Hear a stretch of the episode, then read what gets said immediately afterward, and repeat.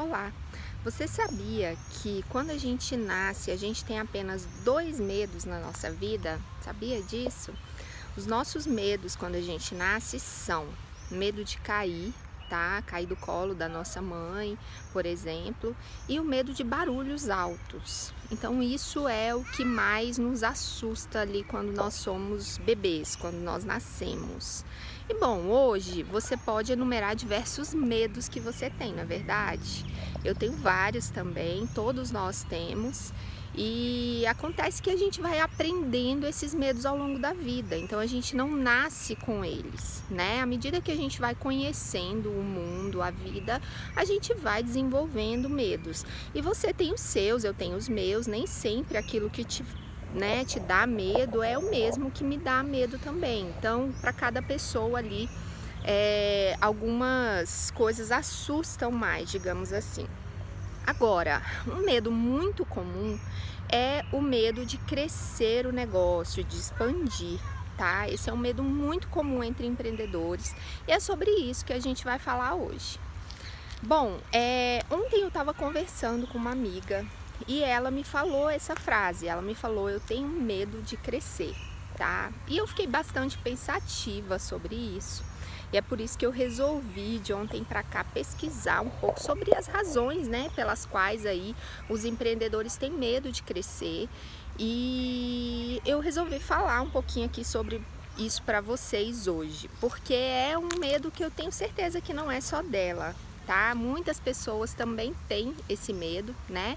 E existem formas de se trabalhar isso. Então eu hoje estou aqui para trazer para vocês dois segredos, tá? Para você vencer o medo de crescer o seu negócio. Então assim, se você tem medo de crescer o seu negócio, já vai aí deixando a sua curtida. E se você conhece alguém, né, que tenha esse medo também, compartilhe esse vídeo. Vamos ajudar outras pessoas aí a perder de vez esse medo de crescer o seu negócio, ok? Bom, então vamos lá. Antes da gente falar aí sobre os dois passos, tá? Os dois segredos aí para você perder esse medo, nós vamos falar um pouquinho sobre as razões pelas quais as pessoas costumam sentir esse medo, tá? Então, assim, algo muito frequente aí nos empreendedores, né? Causas desse medo são, por exemplo, é, medo de ter que contratar muitas pessoas, tá? As pessoas têm medo, por exemplo, de ter uma folha de pagamento muito grande, de ter que arcar né, com muitos impostos, por exemplo, medo de ter que gerenciar muitas pessoas. É, outras pessoas têm medo do sucesso, tá? Parece é, estranho isso, porque todo mundo, né, almeja sucesso, mas o sucesso significa você abrir mão de muitas coisas também, de você ser tirado da sua zona de conforto, e isso normalmente é algo que assusta, né? Então, assim, as pessoas costumam também ter medo aí do sucesso, tá? Então, assim, em linhas gerais, tá? Tudo que envolve ali você ser tirado da sua zona de conforto, seja eu ter que arcar com uma folha de pagamento maior, eu ter que gerenciar mais pessoas do que eu tenho que gerenciar hoje, tudo isso é, nos leva aí a uma sensação de insegurança, né? Isso gera medo também. E outro medo importante também é o medo do fracasso. Muitas pessoas têm a, a impressão assim de que quanto mais subirem, né, é, maior é a queda, né? A gente ouve muito isso. Então muitas pessoas ficam receosas ali, receosas ali de crescer por medo realmente de ter que é, depois lidar com um fracasso muito grande. Tá? Então essas são as causas principais. Bom, e como eu faço para perder esse medo, tá? Quais são os segredinhos aí para perder esse medo? Ou seja, se eu nasci com apenas dois medos e adquiri todos os outros aí ao longo da vida, como eu faço para eliminar, para desaprender esses medos, ok? Bom, primeiro segredo, se liga aí, hein? Primeiro segredo para isso é você entender o ciclo de aprendizagem, tá? Então assim, eu aprendi a ter esses medos ao longo da vida.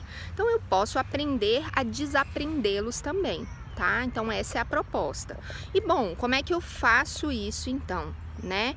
Vou sair daqui que o, o sol começou a bater. Vou para um lugar onde a gente consegue conversar mais confortável. Bom, então como eu faço para perder esse medo? Primeiro segredinho, então, entender o ciclo de aprendizagem, tá? Vamos pegar como exemplo algo bem comum, tá? Dirigir. Então, quando você era muito pequena, tá? Você não tinha noção, né, do que era um veículo automotivo, por exemplo, você não sabia que você não sabia dirigir tá? Você não tinha consciência do que era dirigir e de que você não sabia dirigir, tá bom? Então, é, o, o, enquanto você não sabe, né, o que você não sabe, você está ali no estágio 1, tá? Então, estágio 1 é não saber, não saber algo. Então, você não, não conhecia veículos e tal, você não sabia que você não sabia dirigir. Depois você passou a conhecer veículos e você olhou, você viu e tal, e entendeu, falou: não, eu não sei dirigir. Né? Até uma certa idade a gente até acha que é simplesmente sentar ali no volante, né, e sair ali virando e tal, a gente não tem a consciência. Então, é, nesse momento você ainda não sabe que você não sabe. Bom, e aí você entra naquele momento assim, realmente eu não sei, eu preciso aprender.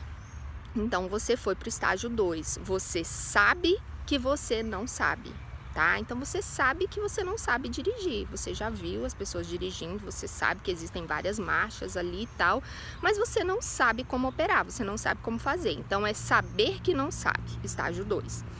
Depois, é, você, ah, eu quero aprender a dirigir. Então você foi para uma autoescola, você pegou diversas aulas, você praticou e tal, e aí você aprendeu a dirigir. Então nesse momento você sabe que você sabe tá? Então, nesse momento, ah, eu vou dirigir, eu sei que eu tenho que entrar no carro, fechar a porta, ajustar os retrovisores, é, colocar o carro em ponto morto, girar a chave, engatar a primeira, arrancar e etc.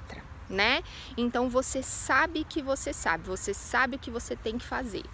E aí, esse é o terceiro estágio. E aí você entra, você vai dirigindo, dirigindo, dirigindo até que você entra aí no quarto estágio do aprendizado, que é quando você aquilo se torna um hábito para você tá? Você entra no automático, você não precisa mais pensar sobre aquilo. Então hoje eu, década depois de ter aprendido a dirigir, hoje eu não penso mais que eu tenho que passar a marcha, eu não penso mais que eu tenho que pisar no acelerador ou no freio, aquilo é simplesmente automático em mim. Tá? Então esse é o quarto estágio do aprendizado. É quando a, o, aquele aprendizado já foi internalizado a ponto de você não precisar mais pensar sobre o que fazer. Você já sabe fazer aquilo mesmo sem pensar, tá bom? Então, é, é muitos dizem que é o você não sabe que você não que você é, sabe. Você não sabe que você sabe. Você nem precisa pensar, tá bom? Bom, então é quatro estágios aí do aprendizado. E como esses quatro estágios podem me ajudar a não ter medo, Aline? Bom, aí entra o segundo segredo, o segundo segredo é o planejamento. Tá? Então, assim, à medida que você se planeja para algo, você vai estar preparado para responder aquilo que pode vir a acontecer tá bom? Então, é, outro dia eu estava falando com uma outra amiga e essa amiga me falou, falou, ah, mas eu é, pensar em tudo que pode dar errado ali no, no meu negócio, isso não pode me deixar apavorada, isso não vai me deixar apavorada, desesperada e tal. Eu falei, não, não vai, pelo contrário.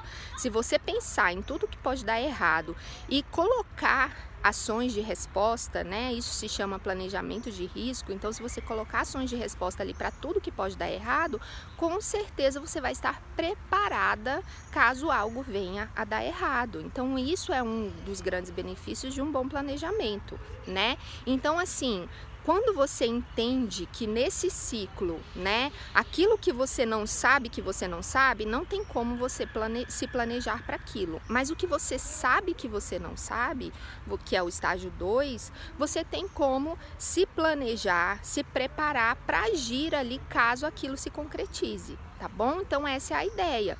Então assim, os dois segredos, vamos lá, vamos recapitular.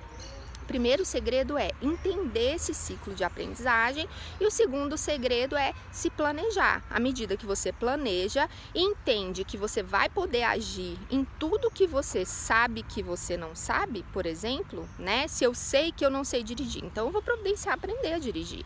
Se eu sei que eu não sei, por exemplo, operar um determinado equipamento, então se eu precisar operar, o que que eu vou fazer? Qual é o meu plano, tá? Hoje eu tenho uma pessoa que opera e tal, mas e se essa pessoa não estiver? Qual é o meu plano para resolver isso?